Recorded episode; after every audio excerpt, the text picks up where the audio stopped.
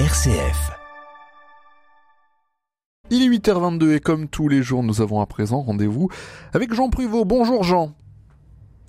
Bonjour Simon. Alors Jean, on a beaucoup parlé de défense. Qui dit défense dit armée et c'est le mot qu'on a choisi d'examiner. Et eh oui, alors armée, euh, non féminin se terminant par EE, hein, laisse entendre clairement ses origines, en l'occurrence le nom arme et le verbe armé et ce dont il faut prendre conscience, c'est que le mot armée euh, a de fait éliminé le premier mot historique que connaissent euh, eh bien tous ceux qui font euh, des mots croisés qui vient du latin hostis, l'ennemi et par extension donc l'host, hein, l'armée ennemie.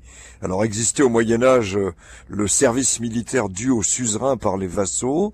On trouve encore le mot chez La Fontaine où on lit on vit presque détruit l'ost des Grecs, et ce fut l'ouvrage d'une nuit. Alors relevons que le mot est alors au masculin, euh, attesté des 1080. Il faut attendre trois siècles pour que l'ost perde de son poids au profit d'un nouveau mot, l'armée, qui a pris le relais et a fait tomber en désuétude Lost, que seuls connaissent en définitive aujourd'hui les, les, joueurs de mots croisés. Alors de quand date, Jean, l'apparition du mot armée dans la langue française?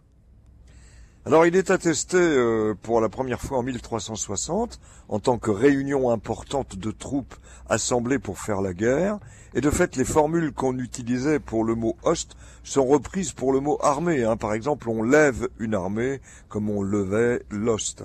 En fait, le mot armée fut construit sur le radical arme, l'arme étant issue du latin arma, ustensile, et en vérité la notion représentée par le mot armée est fondée non plus sur la présence hostile qu'on retrouve dans host, mais sur la puissance des armes, et c'est ce qui explique que l'armée est presque un mot neutre nécessitant un complément, aussi peut-on dire d'une armée qu'il s'agit d'une armée de coalition, d'invasion, de libération, d'occupation, une armée belligérante, blindée, ennemie, fanatique, héroïque, invincible, libératrice, redoutable, vaincue, victorieuse.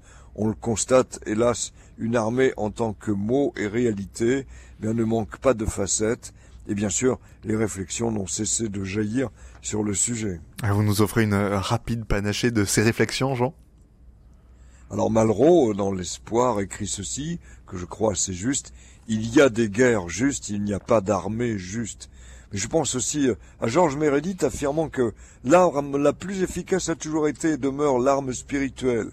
Bon, ce qui rejoint une réflexion que j'ai lue, prononcée par Lume, et disant « Je sors toujours armé, mais de mon sourire, évidemment. Ah, alors quant à Georges Duhamel, dans Le temps de la recherche, le voilà déclarant des armées de saucisses grillées succombées dans la ripaille. Eh bien oui, des armées de croissants qui succombent, c'est bien la seule guerre qu'on peut vraiment supporter. Merci beaucoup Jean Pruvot d'avoir été avec nous ce matin et on vous dit à demain 8h22 Jean, à demain.